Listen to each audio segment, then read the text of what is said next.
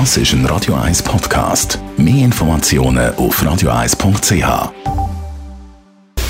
Style Anti-Aging, präsentiert von Preta Botte, Ihre Experte für Beauty und Anti-Aging-Medizin in Horge, Talwil und Zürich-Rennweg. pretabotte.ch beim Stichwort Alterskrankheiten kommt wahrscheinlich den meisten Menschen als allererstes Demenz in den Sinn.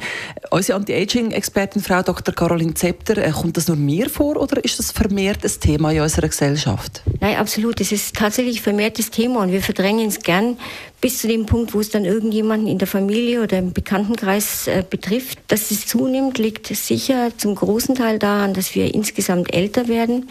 Die Demenzerkrankungen äh, steigen relativ dramatisch an nach 60. Mit 60 sind das ungefähr zwei Prozent immerhin. Und äh, bei den über 90-Jährigen sind das bis zu 40 Prozent in der Schweiz. Und das ist doch eine ganz schön erschreckende Zahl. Was ist es denn genau? Was passiert da im Hirn? Es geht äh, Hirngewebe kaputt durch Entzündungen. Und warum die zustande kommen, das ist nicht ganz klar. Äh, sicher entstehen chronisch immer kleine Entzündungen im Stoffwechsel.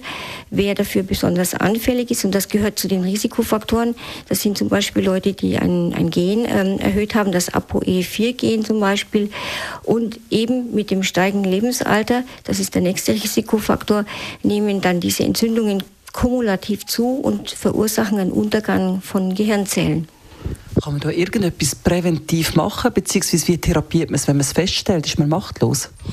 Man ist nicht machtlos und eigentlich wäre die Prävention genau das gleiche wie die Therapie. Also es gibt natürlich eine medikamentöse Behandlung der Demenz, die ist sehr unbefriedigend. Alle bisherigen Medikamente haben wie alles Nebenwirkungen und auf die lange Frist gesehen bringt es nicht so viel.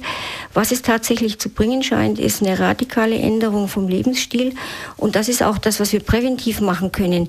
Nämlich, das fängt an bei der Bewegung. Ich sage das immer wieder, ich weiß, ich wiederhole mich, aber tatsächlich Bewegung, mehr als 150 Minuten pro Woche, Sport machen, sich bewegen, das ist präventiv und das ist auch bei der Demenz, bei der Alzheimer-Erkrankung absolut ein Meilenstein oder ein Grundpfeiler in der Therapie. Der nächste Grundpfeiler ist die richtige Ernährung. Äh, da wird das intermittierende Fasten vorgeschlagen. Auch darauf bin ich schon mal eingegangen. Das ist ähm, aber auch präventiv gut, mindestens zwölf, wenn es geht, 16 Stunden Fastenzeiten zu haben am Tag dann ähm, tatsächlich bewusst auf Kohlenhydrate verzichten, vor allem abends. Wenn es geht, auf Zucker zu verzichten. Äh, man weiß, dass äh, die Alzheimer-Demenz eigentlich ein, Diabetes darstellt im Gehirn. Und äh, dadurch, dass die Gehirnzellen nicht rechtzeitig den Zucker verstoffwechseln können, entsteht wieder vermehrt Entzündung. Also Zucker vermeiden, das ist sicher eine ganz gute und wichtige Sache.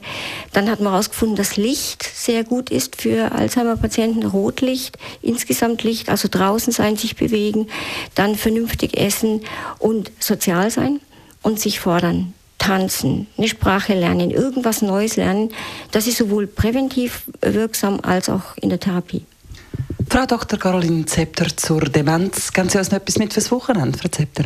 Ja, auch das gehört ein bisschen zum Thema. Ich habe das auch schon mal erwähnt. Meditation, ähm, das reduziert den Stress, das reduziert die Entzündungen im Gehirn.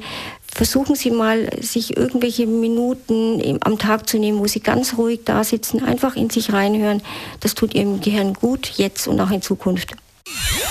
Style Anti-Aging.